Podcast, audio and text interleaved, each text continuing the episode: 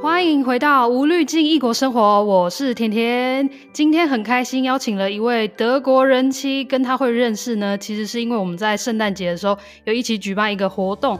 那因为这样的关系，我们有更进一步的认识之后呢，我就想邀请他来上节目，因为他过去在自己的经营的自媒体上面呢，都会聊到一些像是爱情观啊、人生观什么之类的。所以今天我想要跟他来畅聊爱情。那我们来欢迎一下不乖。Hello，大家好，我是。Ariel 叫做不乖老婆，你是因为太叛逆，所以就叫自己不乖吗？应该可以这样讲，因为呃，我从以前就是非常叛逆，然后以前我爸就讲说，哎呀，家婆你一岁不乖后啊？啊，结果呢，谁知道我跟我老公认识之后，对，就是队长，他既然、嗯、就是他的德国姓，这样就是他叫不乖。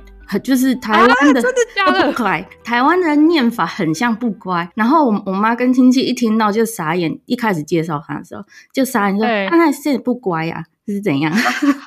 然后就觉得很怪、欸，我才真的不知道是原来是这个原因，是因为这样就很刚好。然后我现在其实我来德国差不多快四年了。那你为什么会来德国？我其实跟他我们是两个一起做决定啊，因为当初很复杂，是因为当初我们一开始没有决定说是要先来德国，因为我跟他在认识还没交往之前啊，然后他就是一直在洗脑我，就是说哦，我们就是以后一定可以在一起啊这样。因为我我先讲好了，我跟他是同学，就是我们硕士班的同学，在正大念 IMBA 的同学。那当时因为我那个时候的状态是已经就是完全不想谈恋爱，就是对感情也不是说对感情失望，就是我觉得我不是一个，我直接讲说我不是一个 girlfriend material。我跟他说我不想要再来谈恋爱了，因为我前面刚结束一段，然后就觉得哇天哪，谈恋爱太麻烦了，你知道吗？然后就觉得好烦。然后那时候我就是很蛮专心，就是因为我那时候又工作，然后又半工半读，就是晚上要还要去 IMBA 念书。我觉得我根本没有办法负担，就是在谈恋爱这件事情，所以我根本不想要谈恋爱。所以我那时候一直在跟他讲说，我我不要这件事情。所以那时候跟他来来回回在讨论，他用一个怎么讲，就一直洗脑我。然后他就我后来跟他讲说，因为我那时候申请呃双学位要去巴黎念书，就是我政大念完的第第一年之后，我第二年在巴黎拿另外一个学位，这样子等于说我隔年就要。就已经确定可以去巴黎了。我就说，我觉得我们也不可能，因为我不可能为男生留在这边这样。对，因为我当时跟前男友分手的很大很大一个原因，也是因为。现在讲人家会不会不太好，但我没有讲他坏话哦。我跟他，我跟我前男友还是很好的朋友，只是说，对对，我们还是很好朋友，因为就是很久的同学。我前男友也是我同学，但是不是硕士班的同学啊，是很小时候的同学。但那故事是因为就是还没申请硕士的时候，然后就是因为我那时候在工作嘛，然后我就还在考虑说要不要去念这个东西。那我前男友那时候一听到，他就是你知道，那那个场景就是他就是落泪了。然后我就吓到，我突然没有决定要念你，你为什么落泪？他就说，我觉得太适合你，你一定会去，这样你以后就是，然后、oh. 他就整个很忧郁的感觉，然后就说，我觉得这样你就会更不需要我，因为你已经很不需要我了。然后我那个天呐，你知道那个我那个压力就整个来了，这样，所以我那时候就是又后来又认识了队长。我就更排斥，就是在谈恋爱这样子。我可以感觉出来，你就是有一个目标跟规划了，所以你就会完全投入。所以你觉得说已经没有在心里去谈恋爱跟花时间。对对，没有错。我那时候就是这样，而且因为我那时候。有点被骗，你知道吗？什么意思？因为我那时候，呃，我是先申请，我是申请正大的 IMBA，然后那个 IMBA 它有一个双联学位，等于就是说，你最快最快可以可以在两年之内拿到正大的一个学位，跟在国外的他们姐妹学学校的一个学位，但是你用台湾的学费，那你想想看多划算。可是，对啊。问题是我去参加说明会的时候，就是大家我跟教授啊，又跟院长啊，就是聊天，然后他们就 even 院长跟我讲说啊，no problem，你一定可以啊，我觉得你可以去巴黎，因为我就说我就是想要去巴黎那个学校，嗯，他就想说那巴黎很棒啊，怎样怎样。那多美好，你一定可以去我们，no problem，没办法。然后结果我申请上了正大，那是因为它是一关一关的嘛，还要面试什么的。然后上了之后，我才发现说这个东西不是你想去就可以去，这是要它只有两个名额啊，okay? 所以可能要看你的在校成绩跟其他的表现。对，他要的在校成绩，然后你还要给法国学校那边审核，然后你还要面试，所以那是很竞争。嗯、所以我们我们那时候就一轮一轮一轮这样。我就觉得有点被骗，因为我是为了那个 双点学，我是为了要省钱才去的。等一下，我想问一下是什么科系？我那个是嗯 MBA，Master in Business OK，就是商 Administration，商商业管理。对，在正大是商业管理，只是它是 international 人，它是英语学程这样，所以同学大部分都是。呃，一半以上是国外的学生这样，所以这也是我为什么认识他，因为他就是我当时 IMBA 的同学，所以那时候我就跟他讲说，啊，我第二年就要去巴黎，而且我已经申请到了，我一定会去。然后他那时候你知道他跟我讲什么？嗯、他说那我要去，没有，他说。很好啊，我觉得你可以去很好。那我就一不知道为什么突然有一股火，我就觉得说，所以你就是想玩玩吗？你就啊，懂你，你懂吗？因为我就想说什么意思？我明年就要走，你跟我说很好，所以你从前面跟我在那边卢卢小小，然后在那边洗脑我，只是想玩玩的意思就是。然后他就说，那不是他觉得我有自己的目标，我有自己的方向，然后我有这样的机会，他觉得很棒，这个很难得。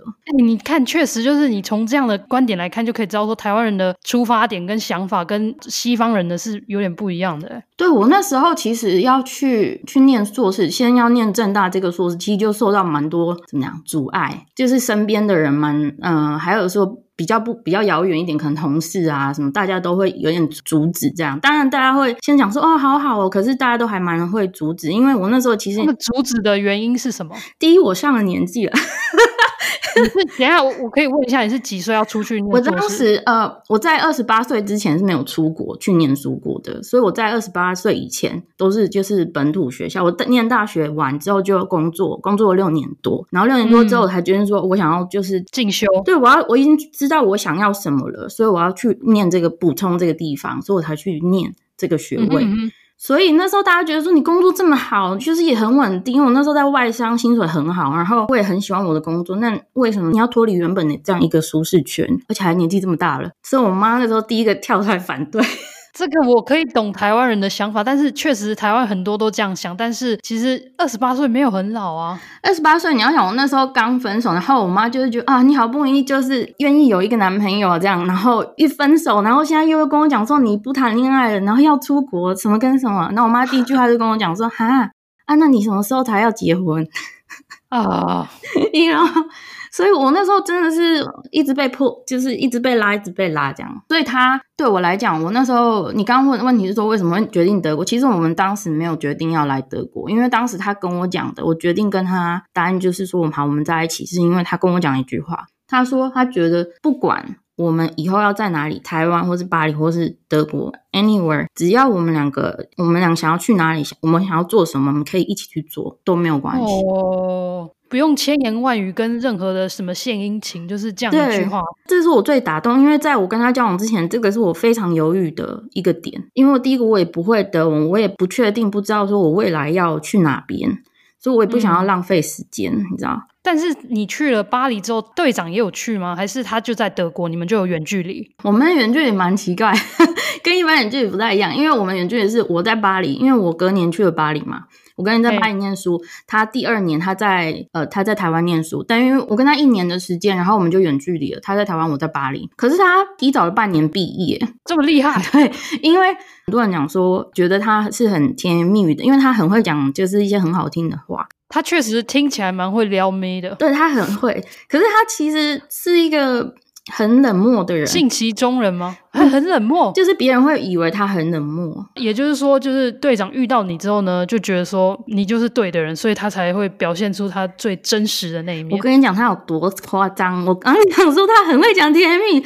他说呢，我们第一天，他第一天，我们有一个类似像 camp，就是我们有一个课，然后一进一上课就是要先考试，因为你那个你要先读三天的课，然后你要先考试。他说我他在考试的时候，他就看到斜斜前面有一个女生，他就觉得，他就觉得。看我侧侧脸呢，他就觉得他认识我。你你知道，他觉得他觉得他认识我，然后他就说他就一直想要来看我的样子，因为他说他在翻那个簿子，我们有那个册嘛，每个人的名字。嗯、他说他一看到我的脸，他就觉得他认识我很久了，哦，就觉得很扯。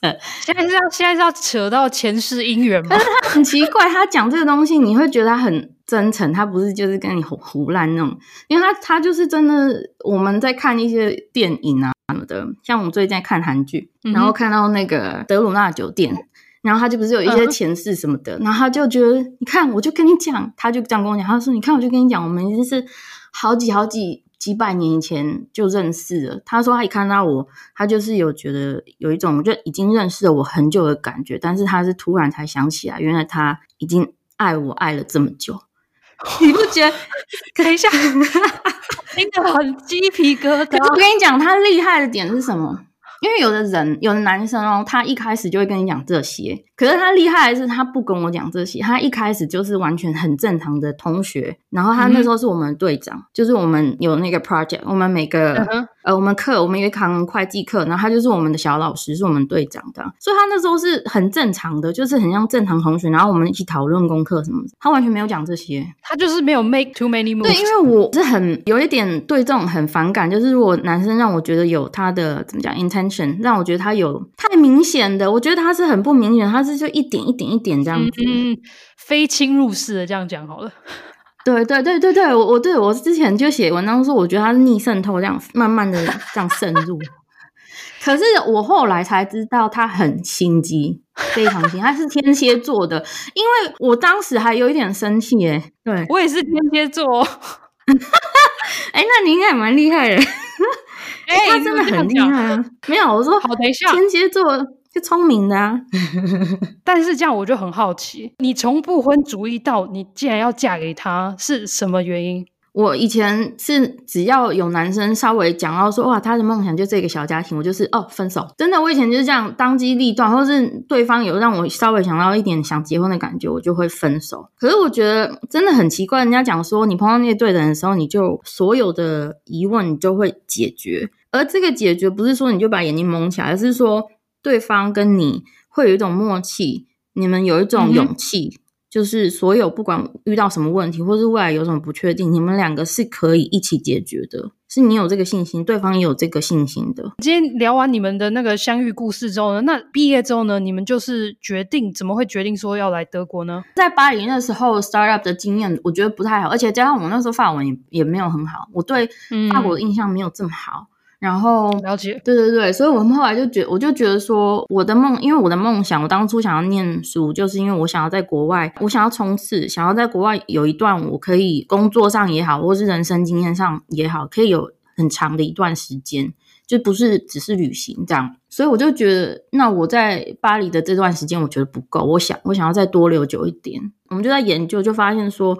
德国的资源在这一块是蛮不错，尤其是当时，因为他是柏林人，我们就觉得那我们先在柏林好了，因为柏林在这边的资源蛮好的，就是有很多交流的东西，然后甚至我可以在那边好好的学德文这样。所以你们现在是一起创业了？我们一起创业，我的身份有一点多，所以除了说自媒体，其实自媒体只是算我的兴趣。从我那时候我们要三年多前要办婚礼的时候，才开始就是突然做起来了这样。其实我本业是在行销媒体这一块，然后还有创业啊，你就是协助别人创业这样子？不不，我们自己创业，只是说创业路没有这么简单，有一些前面有一些失败的啦，所以 还有像我们，啊 okay、你知道，像我们进来也是掉了一个很大的 project，钱都要入口袋了，然后就碰到 Corona。啊，我心碎，哦，真的是蛮惨。而且对，对这个是一个我很哦很期待的一个 project，但是没没办法。那他因为他去年十一月到现在嘛，他现在刚好满一年，他也在念博士，所以等于说有很大的工作部分是就转到我手上。那我还有很好奇的是，就是你跟队长除了夫妻关系之外，现在也变成合伙人。那你刚刚又讲说你现在要负责的东西比较多，嗯，那你们要怎么找到平衡点？我跟他一直以来都是合伙人，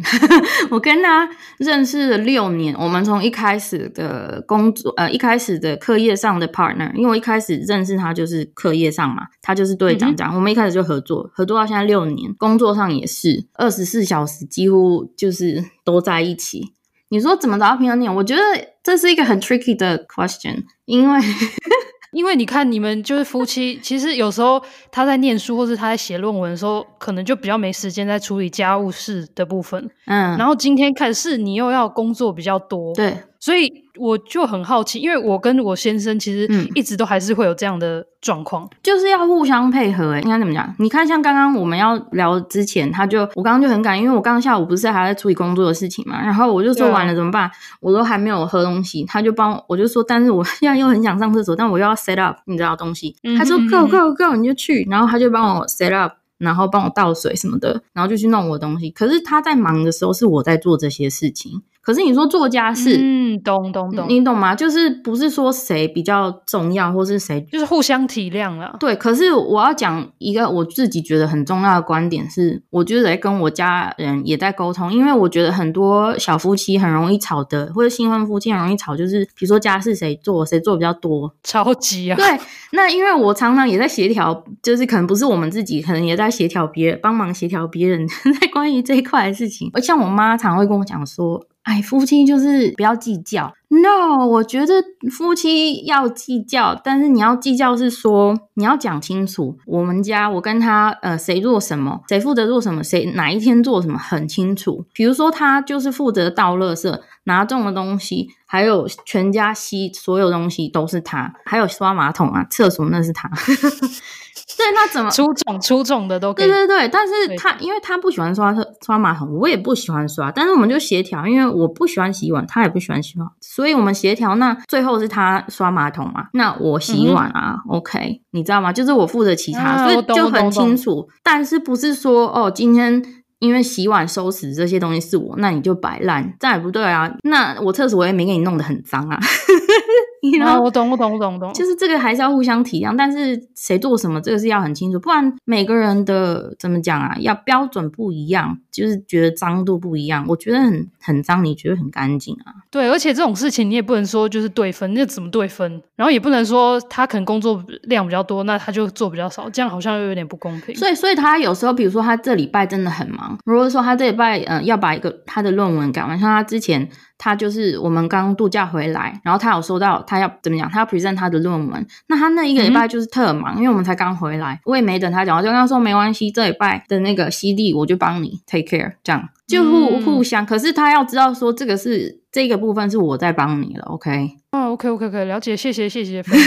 我们我觉得这是对我们来讲很有效啦，因为我很不喜欢听到别人说，比如说女生说哦。那个谁，你帮我倒垃圾好不好？或者是帮我洗碗，还是帮我顾一下小孩？因为我觉得小孩是大家的啊，垃圾也是大家的啊，什么你知道？就是为什么都是男生帮女生一下？有时候我觉得，如果男生女生都互相很清楚说你你做了什么，不要说男生女生，你跟我都很清楚说你做了什么，我做了什么，大家比较不会有那个不平衡的感觉。对，你知道吗？就是我跟我先生就是没有抱怨他，但是他有时候就会觉得说他工作一天就好累了，到晚上可能七点，嗯，然后因为可能我今天也蛮累的，我就没有很想要洗碗好了，嗯，然后他就说哦，都我在做事，然后我就会跟他回回他说，其实我今天中午的时候已经做了这些这些这些这些。对，你有看到吗？对，所以就是也算是要去提醒对方说，其实我也没有把他当理所当然，或是我也没有把他摆烂。对，这个我从他身上有学到，就是你要提醒 对方你做了什么事，因为有时候他做了什么我真的也没看到啊。像他刷完了马桶，他就会很得意，然后就是他好像刚上完战场，说：“baby，我跟你讲，我刚刚刷完马桶哦，你知道吗？我真的觉得很讨厌，可是没办法，为了你。”我知道你绝对不喜欢刷马桶，你看你现在上去看多干净，然后我就要虽然很想翻白眼，但是我为了他就想说，哦，真的，我上去看，哇，真的好干净哦，哇，好舒服哦，你 you know 就是我懂，哎，你看就是听众你们听一下，就是其实这就是夫妻为什么可以持续保持热情的原因。我跟发表就是他我们在家的时候也会很多小剧场，就是要演一下戏呀。没有，有时候我觉得有有一些这种东西，你会比较。不会忘记当初的自己的样子，因为有时候久了，你的德性，不要讲不要讲对方，你自己的德性也会出来啊。我觉得有一招对我来讲很有效，就是如果你觉得我开始觉得烦，想翻白眼，你想要干掉他的时候，你就会想说：好，同样一件事情，假设我跟他放到六年前，当初他是我同学的时候，我会怎么样对他？我会是怎样的口气对他？你就不会像现在这样子，就是摔盘子啊什么的，你知道吗？确确实有些夫妻啊，或是有些情侣可能。久了之后，要么就是当做理所当然，或是就是忘记当初为什么会被对方吸引，跟为什么喜欢跟他相处的原因。对，这是一个你自己要去提醒你自己。那当然，你对方也要可以做到这件事，两个人才会一起，不能只有一个人一直都是在提醒自己。因为我觉得感情就是很像互相。就是怎么讲，我我讲过嘛，就是很像一个存款，一个一个户头，你们两个一起开一个户头。那你讲一个赞美，或者你帮对方做一件事，你都是一家钱。对，可你不能都是一个人在加钱，一个人一直在花钱啊。你这形容超好的。对，你一个人一直加钱，然后一个人一直花钱，一这样绝对是会不平衡的啊。最后会入不敷出。Yes，没错。那既然这样，我们已经聊完了，就是像是你们婚姻的维持热度的秘诀之后呢，那我很好奇，你们会因为什么东西而吵架，或是当初在一起之后，或是同居之后有因为文化差异啊，或是磨合期间会有没有一些冲突？其实我跟他同居蛮早就同居咯。我跟他好像交往第是在台湾就有，还是你是在台湾第一年的时候就就有同居，但是是比较我认识他半年吧。你知道他就说，哦，他的宿舍什么很奇怪啊，不啦不啦，然后就给我一堆理由。然后你知你知道吗？然后因为那时候我跟我弟住嘛，然后我房间也蛮大，我们家也蛮大的。我我自己住台北，可是那时候我们自己有买房子，嗯、然后我就跟他说，OK，那你就来我这边住好了。他就是这样啊，所以我跟他同居其实蛮久的。虽然说后来我已经搬去巴黎，可是他我说他提早半年毕业嘛，就是因为那时候我二零一五年，二零一五年在巴黎念书的时候碰到就是巴黎。那时候很大的一个恐怖攻击啊！对对对对对对对，对，所以那时候就是很很惊险呐。然后也我自己也蛮紧张的。然后那时候他就恐攻是十一月吧，然后他十二月就立刻飞来，他就提早了半年，他把他论文赶完，还逼教授让他提早考试。我觉得这人真的很夸张。那他真的是第一是真的非常担心，第二是真的很爱你。就他是他自己没办法忍受，他第一个他也没办法忍受这么长距离，所以他一从我离开之后，我就知道他一直在赶他的论文这件事情。嗯、我是去巴黎，我是过得蛮开心的啦。以前 前面还没恐攻，哎、欸，你怎么就已经来了？没有，我前面还没恐攻之前还还过得蛮开心的，但是恐攻的时候是真的很很害怕，因为那时候很紧张嘛，不知道每天会发生什么样的状况，所以他那时候来，我也是很感动这样。然后你说。求婚也是他在那时候策划，他自己策划，他也没跟我讲。求婚当然不能跟你讲啊。可是我知道，好像很多人求婚是好像会有一个知道，就是互相知道。没有，好像我听说台湾的女生有时候会给期限，就说 OK，今年底我们要结婚，就是今年底前你没有求婚的话，那我们可能就就不了了之。我觉得我是很很难搞的人，因为我就会觉得我很吹毛求疵，我就会觉得那就不是呃，那就不是你要，是我逼你。我说真的，我也没有被求婚过，真的。可是我没有说，我没有一定要被求婚。其实，我我是觉得有点幻想。但是说真的，现在想起来，我只是会觉得算是，也不能说羡慕，但是一直听到别人被求婚，我就会觉得说，哈，我没有。嗯。但是其实当时我们会结婚，是因为我就需要签证在这边留下来。嗯。所以我就直接跟 跟我先生说，直接跟他求婚。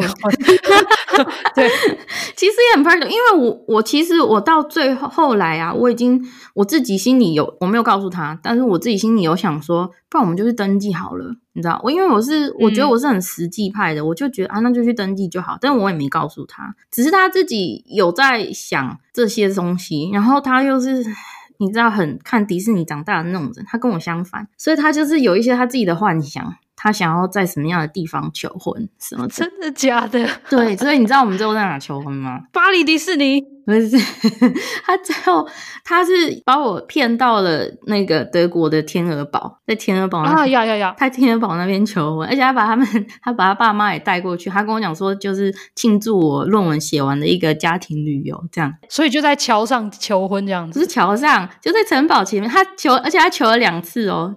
你说搞不好笑，因为他在下面，我们在下面，他在下面订了一个那个饭店，算饭店吗？Airbnb 就在那城堡的脚下，然后反正他订了那订了，他就反正他就搞了一些 drama，然后就让我完全没有感觉到说是要求婚这件事情，他就是跟他家人配合好，然后演了一场戏。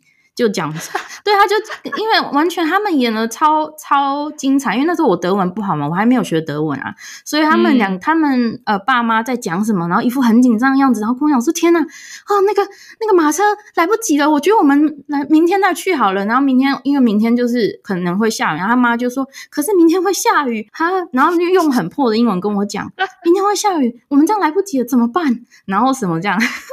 就是搞这些，然后我那时候很紧张，我想说我们都来天鹅堡了，不上去吗？他爸还说啊，没办法，我看今天是来不及了，最后一班马车也没了啦。然后就跟我讲这些五四三，然后他就就是让你有点失落。我很紧张，因为我就说为什么你们这样就要放弃了吗？赶快去买票啊！然后他还跟我讲说，因为他他还跟我讲说，baby，你跟你跟我爸妈先去买票好不好？他要上厕所。我只想说，what the fuck？你现在这个这个 moment 你要上厕所，你有没有搞错？你们等下再上啊？他说不行，我现在肚子痛。然后我就很我很气，你知道吗？我想说什么搞什么？然后我就说好，我先跟他们冲去，因为卖马车票的地方才会离我们饭店十分钟，那我们要跑过去。他们说只卖到几点，然后马车只开到几点。然后我就说你就赶快跟他们先去，因为他还要买入城堡的票。嗯哼。然后我那时候就是就这样被他们骗去了，然后赶过去，然后他们就说啊没办法预约，就我们真的是用跑的，这样跑跑跑跑过去，然后他。爸他妈还很紧张，说：“我觉得我们应该是没办法去了，因为他们说没办法预约，我们要回去，你再回去接他，因为他应该已经买好票，说我们回去饭店接他，嗯、这样，然后我们再去排队。我想说，为什么要这样？他刚刚跟我们一起来就好了。然后他爸还在那边去旁边的那个叫什么、啊、gift shop、souvenir shop 那种纪念品店，然后在那边打电话给他的女朋友。他爸就说：我觉得来不及了，我买个纪念品回去给他的女朋友。我说。”我们还有机会，你为什么要现在买纪念品？然后，对啊，然后他妈就说啊，你不要管他，没关系啊，我们先跑。然后我就跟他妈妈很喘哦，我就拉着他妈，我们俩一起跑回去饭店去接他，因为要去排队。因为他们说没办法预约，所以我回去饭店。结果我一进去饭店，我用冲的开门，这样门一间门一间开，那 baby 我在那大叫，快点走，你在哪？然后我就开始叫哦，整一间一间找厕所翻啊找啊，没人。嗯，就我就后来才发现地上有东西，然后他就。我觉得超扯，而且我后面衣服还是开的，因为他妈跟我讲说你要进那个，他妈跟我讲说你要进那个城堡啊，因为上面有一个餐厅，所以要换一个就是比较正式的衣服。然后我，嗯，所以我就是还边脱，你知道吗？边叫，超蠢的，很狼狈。然后地上我就看到有花，然后有床上有平板，就是我就走到床上那边有个平板，一按它上面写那个 Play Me 嘛。我一按开，我就、嗯、他讲 baby 什么，我就开始哇，开始，我就想说开始哭了，你知道吗？要哭要哭，我就一开始想说 what the fuck 这是什么？这是什么？我觉得很感动，是因为他那个影片，他那个影片就是他当时在他每一天从他去巴黎开始，每一天他录就是你知道 marry me，每天就写一个 marry me 这样。可是他那你要想，他当时是在我旁边呢、欸。他人就在我旁边，啊、然后他有他有差不多三个月的时间，当然他中间有回柏林啊探亲什么的。可是他每天每天做那件事，到底什么时候做的、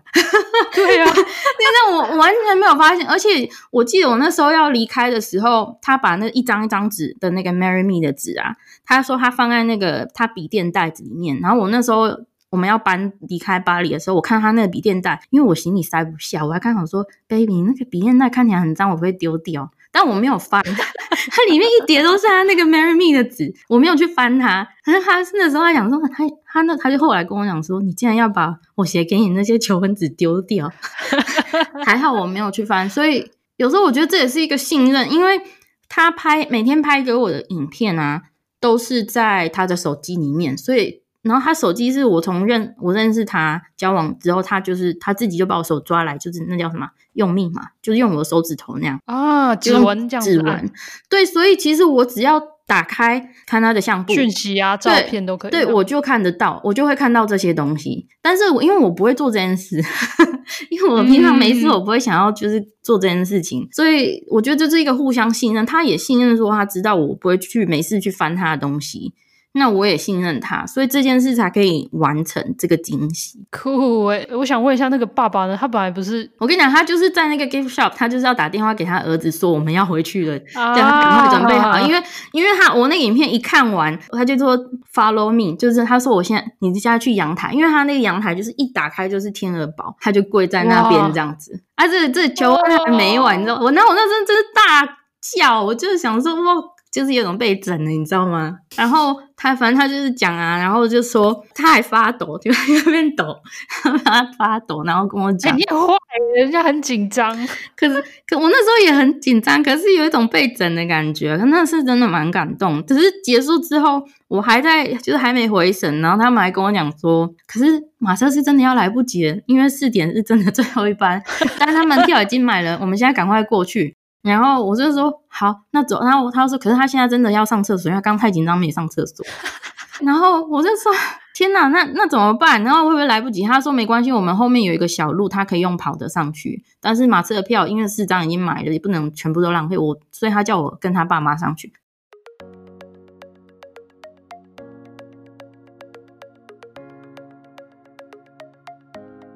中场休息，今天很开心呢，也能邀请到不乖老婆来跟我们分享一下她的一些爱情观以及爱情故事。那我们有聊到怎样才能知道说对方是一个对的人呢？那么对的人在德文呢叫做 die richtige Person。Die richtige Person。那我们也有听到不乖那种让人有点羡慕，但感觉又很忙的求婚故事。那么求婚呢，德文叫做 einen Heiratsantrag machen。eine Heiratsantrag machen。我呢自己还没有被求婚过，所以我都很喜欢去听大家的求婚故事。如果你们的求婚故事也很特别或是很简单，都欢迎来跟我分享。那么，不管你是在单身，还是正在谈恋爱的你，还是对于怎样挑选或是判断对的人有兴趣的话呢，我其实也写了一篇文章来列出十点，可以稍微判断一段适合的关系或是对的的人。那么这个文章呢，你可以上我的官网 tinybackpacker.com 斜线 right person 就可以找到这个文章喽。既然提到了我的官网呢，我想跟大家分享一下，我已经把我的官网全新改版了。那在二零二一年呢，我有个目标，就是基本上一周会产出三篇文章。目前我还是有跟上进度。那么基本上我会写的文章呢，会关于像是德国探索，就是未来大家来德国旅游的行前准备文章。那目前制作 Podcast 节目也来到了半年，那累积了一些经验后呢，所以我也开始写一些新手制作 Podcast 节目的一些步骤以及方式，就是带着大家一步一步的。创立自己的 podcast 节目，所以如果你对于 podcast 经营或是想要成立个人品牌都有兴趣的话呢，你也可以在我的官网上看到相关的文章。那么网站呢，第三大类型的主题呢，就会有关于比较个人随笔一点，像是会写德国的生活、考驾照啦，或是爱情类的文章。那就欢迎大家持续锁定我的官网。那当然也可以可以加入我们 Podcast 的线上讨论社团“无滤镜德国生活”。无滤镜德国生活，你就可以看到所有文章的更新喽。那我们下次见啦，拜拜。所以我就跟他爸妈坐着马车上去.你看好不好笑？我们坐马车上去其实很快哦。他爸妈就是一直在沿路，我就一直听到他们在碎念说：“哎，小凡在干嘛？就是他这种时候还要上厕所。”就是我听到一些关键字，他们在啰嗦他家。然后我就还在一个想说发生了什么事，就是真的还是假的？就是刚刚那一切好像是假的，这样不知不觉就到了那个城堡门口咯。到一到城堡门口。嗯我就发现远远是人家站这样弯弯的，然后就有一个人远远拿了一一把花走过来，靠！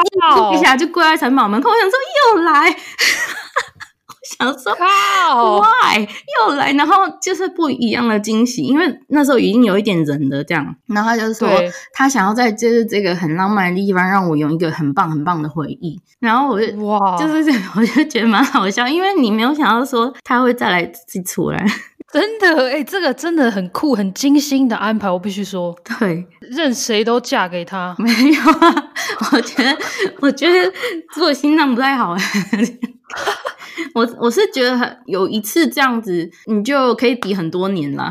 真的，而且你这样，你像你看，你现在在回忆在讲的时候，你一直在笑，对不对？对，那那回忆是很甜蜜的，因为你当下你真的是。开心到不行，我我没有想过会自己会这么开心，你知道吗？你看，这就是为什么我觉得会羡慕人家被求婚。我现在，我们下次你可以把这一部这一趴有没有翻译播给 发给你听？应该讲说，share 跟他讲今天的故事，这样。那既然队长就做了这么多事情之后，我相信你应该可以跟大家分享一下，你觉得就是如果要挑男朋友或另一半的话，就是你怎么会知道说他是？对的人，我其实以前有想过这个问题，可是我后来发现呢，你要找对的人之前。应该说，你要先把你自己变成对的人，这样会很模糊。Oh. 我我自己觉得啦，因为不会，你这样，我觉得你这样讲的非常好，而且我觉得就是要把自己变得对的人之外，其实你其实要更知道说你自己想要什么，跟喜欢什么，跟不喜欢什么。对，我们都在讲灵魂伴侣嘛。我那时候为什么我自己觉得，我跟他聊也是讲，我之所以为什么跟他这么合，过了这么多年都还是这么合，是因为。当时我认识他的时候，我是正在往我自己想要成为自己想要的样子的那个模样。嗯、那他是被这样子的我吸引，那他同时他自己也是在往那个路上，成为他自己想要的样子。那我是被他这样的人吸引，所以很多时候我们都在想说，灵魂伴侣，你要怎么样找到灵魂伴侣？我觉得你要先把你自己的灵魂先找到，你才有可能找到你的灵魂伴侣啊。讲的超好，我我一直是这样觉得啦，因为我以前是觉得我不会有人 了解我，所以我以前是觉得抱就是我就是一个人孤独终生这种。也无所谓，对，因为我觉得说其实也没有标准答案，像是什么 OK 对的人可能就是他一定要花时间在我身上，他一定要怎样怎样之类。但是我觉得还是基本上还是要你先了解自己之后呢，你才会知道说谁是对的人。哎，我觉得今天真的是太好了，就是邀请你来谈爱情。对啊，怎么不小心讲这么多爱情呢？不知道讲没有？我觉得，但是我就是，但是这一集也是我们的重点，就是我自己也很喜欢听爱情故事，然后我觉得你的爱情观点都很好，所以我觉得这样的交流非常的棒。但是我们讲完爱情之后，我们来跳一下另外一个我也很想要了解的部分，就是你的人生观。因为我在研究你的贴文的时候呢，我就看到其实你说了你膝盖有受伤的部分，而且是很早就是受伤。那你自己本身是喜欢跳舞，就最后没没想到因为受伤的关系没办法跳舞的。对，我，你是怎么样调整你的心情？我应该说，我从大学就是热舞社嘛，然后我是膝盖受伤，差不多二十二岁吧，所以很很年轻的时候，二十一、二十二岁，很年轻的时候就膝盖得了一个怪病。那那时候去看医生，那时候我还记得是荣总的医生，然后去看医生，嗯、医生本来嘻嘻哈哈的，然后在检查的时候，他就用一个很大的针筒嘛，然后把我抽出来，然后就就里面的东西抽出来。那时候他就跟我讲说：“哇，你这以后。”这个要开刀了，我说那那开刀以后我还可以跳舞吗？他说跳舞看你连走路不知道可不可以，不用想这辈子不用想跳舞。哇，我那个眼泪就这样啪啪啪很大滴，就这样直接滴到，因为我那时候还弯着嘛，我还在弄我的膝盖，我记得我的眼泪就这样。咚，这样我没看，我没有印象中自己有这么大滴的眼泪，就这样直接滴到地上。后来怎么调整哦？因为我后来就是也我我没有休养，我后来就是大概两个礼拜我就回去工作，就弄弄了拐杖就回去工作。而且我那时候还住公寓四楼，所以还出差什么的，我都是就是行李这样一格一格这样搬下来。可是我老实讲，到现在已经过了十年，我膝盖一直都还是。不是一个很健全的状态，因为我这个怪病，它是它不会痊愈的，百年一见的，我是百年一见奇才，只是 不是武功奇才，是膝盖怪胎，反正，所以你就是要你整一辈子就是要跟他共共存。嗯、呃，我可以选择跟他共存，或是我就是要一直开刀，或者是做化疗这些这样，但是这些都不见得会改善。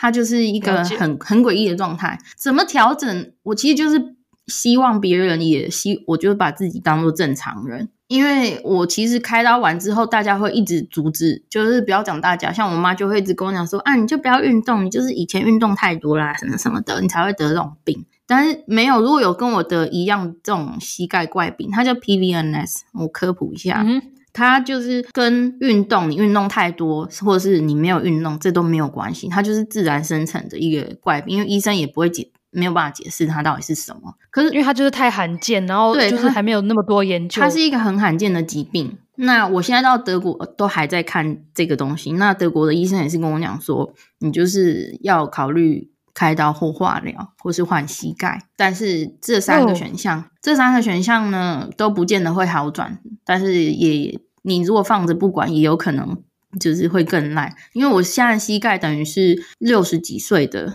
左边膝盖，六十。对，我想问一下，就是如果你这样，就是也没有要。损害到你的膝盖，或者加加加强它的坏掉的速度。但是如果你不做任何事，就像现在一样的话，嗯、它之后会怎么办？我就是给已经给它摆烂了十年了，我就是已经把给它摆烂了十年。可是医生说它会一直在磨损，因为它就是一个一直在磨损跟老化的六十几岁的膝盖，那它会一直生成。我是不是可以这样想象？就是你可能就是膝盖，大家都说要补钙，嗯，就是你就是缺钙，然后到最后磨损到之后就没了。它也它也不算是缺钙，因为它等于是里面有脏，不是脏东西，里面有坏的东西一直在生成，嗯、这样里面会一直长出一直长出坏的东西。你动它也会痛，你不动、哦、它也会痛。它就是它爽它就它不爽它就痛，这样。可是我其实、哦、我还是很想要就是过正常的生活，只是说。因为经历了膝盖这件事，加上我自己个人个性的问题，我就觉得我人生就是要自己一个人过，因为我也不想要牵拖别人啊。因为我觉得这是一个你也不知道他什么时候会好，还是什么时候会更不好的事情。我那时候跟他在交往之前，这个也是我拿出来打退他的一件事情。所以他是在跟我交往之前，他就知道我膝盖有这么大一个伤，有这么大一个病的事情这样。嗯、但是他那时候也是一样，他就跟我讲说：“So，那我们就 fix it。”他就是这样跟我讲。他到现在都还是这个态度，他就觉得那我们就 fix it，那我 fix it together。那真的是嫁对了。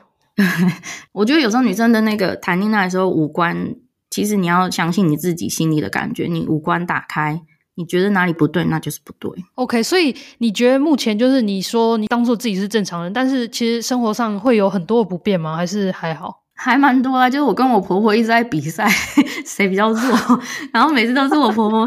有时候走路走一走，其实其实我正常是都还好，但她就是偶尔会痛，然后她就是时不时会痛，所以有时候走路走一走，然后我婆婆就跟就会跟他们两个长腿男讲说：“等一下，Ariel 走不动了，Ariel 脚痛啊。”然后我就说：“没关系，没关系。”然后两个男生就会转过来说：“啊，sorry，sorry，这样就常常会这样，然后就要坐下要等。”哎，但是你看哦，他们确实就是把你当正常人。对，哎，是吗？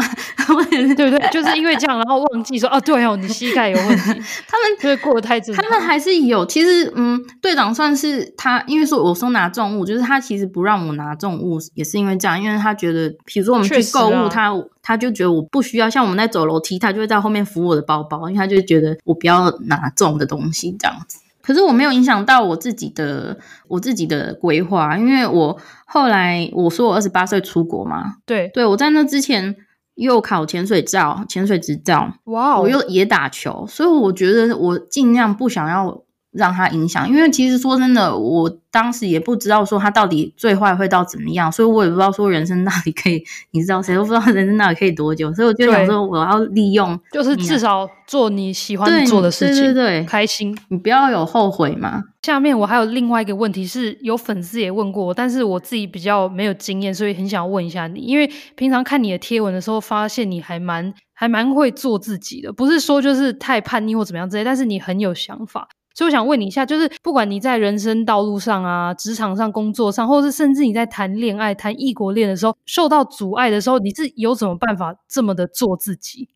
我觉得这是一个很大的挣扎。我对我来讲啊，就是一直以来也是这样的课题，因为常常会接受到，不管是说身边的人、家人，尤其是如果说你身边的人没有办法了解你的时候，你会觉得很痛苦嘛？你会希望去沟通，可是有时候呢。我们到这年纪也知道，说有不见得说沟通一定会有成果，所以，那你要不要去妥协呢？还是说你要不要眼睛闭起来就算了？还是说怎么样？所以我我觉得我个性是蛮倔强的，我是比较不喜我不喜欢妥协，我没有办法逼自己妥协的一个人，所以这是我一直以来的挣扎，然后我也一直以来在找怎么样去找到这个中间点，就是在做自己的时候，然后不要去。然后又怎么样可以跟别人沟通？所以我不知道有回答问题诶你没有回答问题，你在讲你的疑问。怎样做自己？我觉得就是你最初最头来，你还是要回要问自己说你到底想要什么？因为你要活的，你真正要活的是你自己的人生嘛。不管是家人也好，再亲密的人，或是说你另一半也好，他都没有办法替你去生活啊。或是他过的人生也不会是你的，没有人可以解决你的问题，也没有人可以去达成你的梦想，只有你自己可以。所以这个是我一直要，我一直在告诉自己的事情。所以你的意思就是说，因为说真的，这个问题是很多台湾人都会遇到的事情，因为在台湾就是很容易受到其他人的意见、眼光去去影响到他们在做事情的决定。嗯，所以你的意思就是说，其实大家就是先想一下你自己想要怎样的生活，你自己喜欢什么事情。嗯，那因为你自己也是一个成人了，所以你不一定说真的要把。别人的意见或是别人的阻碍看成就是这么的重，嗯，我我可以了解，大概是这样，但是我可以了解说为什么大家会有那个挣扎，因为我也有，我也常常 就是跟我妈吵架还是怎样，她看我哪里不爽，我也看她哪里不爽，然后就你知道吗？所以我的意思就是说，那你是怎样，就是还是有办法，可能没有办法到完全，但是你是怎样做自己？嗯、我就很叛逆，我就是做我自己想要做的事啊，我就是做我自己想，我真的就做我自己想要做的事情。因为我也不能说算是沟通完全，因为我我老实说，我到现在都还没有有一些东西是没有办法，我想要让对方了解的，或是说我的一些想法给对方知道。可是呢，我我最近有学到一个想法，好了，一个一个新的改变，就是因为我觉得以前我就会一直有这种冲撞，跟家人，尤其是跟你身边的人，你因为你越越觉得说，为什么我的家人却这么不了解我，那你会觉得受伤嘛？你会觉得想要去改变嘛？可是你越不行，那那个冲撞就会很大。那如果这样的沟通是没有办法达成的时候，你当然就会很痛苦。那我觉得我跟队长在一起之后，他其实他从我们认识以来，他就是一直有在帮我这件事情。他有点像我的，也不是心灵导师，他有点像我的咨询师，在这一块，他就是在一路上就是。一直在鼓励你、支持你的想法，因为他从对他从我们还没交往之前，其实我不是说他一直在洗脑我吗？因为当时我一直跟他说，我前面讲，我跟他讲说我不是 girlfriend material 嘛，我觉得我这个人没有办法跟另外一个人在一起，因为我没有办法接受别人要想要去控制我，我只想要过我自己想要过的生活。所以我后来真的是碰到他，是因为他跟我是一个很平行、平等的状态。那他在那个时候也是。他不是以以一个情人的角色，他是以一个朋友的角色一直在我旁边。我们还没交往，他就一直在听我讲这些事情，包含说，嗯我一开始丢出来说，我觉得我，嗯，我不是这样子一个好的女生，不啦不啦，我我不适合跟别人在一起啊，我我跟我家人关系不好，反正我就是拿这些东西在堵他。他一直跟我讲说，no，你很好，什么什么，他就跟我讲说，我觉得你很棒，你很有自己的想法，不要去听别人的声音，他们可以有他们自己的想法，所以。这些年，其实每一次吵架 都会在跟他，他都在帮我在咨询这些东西啦。但是回到你刚刚的问题，怎么样做自己？不能沟通的时候，你就不要强迫去沟通了。哎，你说的很对。我以前是会觉得说，为什么你是我的这么亲亲近的人，可是你不愿意了解我，你不愿意沟通，那你自己会一直不想要放手，你知道吗？可是我后来觉得说，其实对方他也可以有他的想法，他也可以有他的人生想象的方式，那是他的世界，嗯、所以我也没有办法，我也没有这个权利要去改变他。觉得你这样讲的很很对，因为说跟发表在吵架的时候，就是也找不到解决方式，那我就觉得说，那可能就先摆着。嗯因为你这样一直围绕着，就是两个人都还是有两个人自己的想法跟意见的时候，那你根本就是一直在平行的吵架。那干脆就是把这个部分就是先搁着。嗯、我我以前我跟我可以理解你讲这个，因为我我之所以跟家人这一块没有办法突破，是因为我不能接受中间有沟通不全或是有不了解。因为我跟队长已经在一起六年多，我们的方式是没有一点点的。怎么讲？没有一点点的不不了解，他是世界上最了解我的人，就是会讲开。对，我们会讲的非常清楚。吵架我们也会吵啊，但是我们不会有说有哪一点，我不会觉得他不了解我，他也不会觉得说我们有什么东西卡在中间。嗯哼嗯。但是如果我跟另外一个人，我跟家人是这样，那我就觉得不舒服。但是这个东西我，我我到今年我才慢慢最近期有一点释怀，就是。他也可以有他的生活方式，他有他自己的想象空间。我觉得就是还是给彼此一点时间，因为这个课题太难了，所以我是觉得就是试着让彼此更了解彼此的生活。好，那我们现在来到最后最后一题哦，最后一题。就是我想要帮一些可能现在正在谈异国恋的女孩，或是其实可能对异国恋有点幻想的女孩，你有没有想要跟对他们讲的鼓励，或是对他们讲的建议，甚至是你有没有想要分享一些其实异国恋的时候的真实面？我其实来第二年吧，我就写了异国恋，其实没有你想的这么浪漫，就写了一系列的文章，因为其实你来。异国恋你会碰到非常大的冲撞，不只是说，因为很多人以为觉得说啊，反正我们我们结婚就没事了，就你知道幸福快乐永远在一起，爱可以解决一切。对，对对，没有错，是没错。但是你要有心理准备，你要面临到很多的问题，很多冲击，文化差异啊，什么什么的。当然不是说每个人都会有碰到文化差异的问题，可是。我觉得有一个很大的重点是，大家常常会碰到，会问我的是说，嗯，我如我为了他怎样怎样，可是你要想，你今天这关系，如果你是为了另外一个人，我我自己是这样认为，我不会想要为了另外一个人，然后完全的脱离我原本的生活。虽然这样听起来很奇怪，但是我，哎，没有，我超懂你，因为我也写过类似的文章。因为其实好，我就是看到一个另外一个人妻，她是嫁也是嫁给欧洲的，然后她就说我是因为他而远嫁而来的，嗯、然后我就想说，嘿，对，你是可能因为他而搬到这个国家，但是当初你不是自己也决定搬来吗？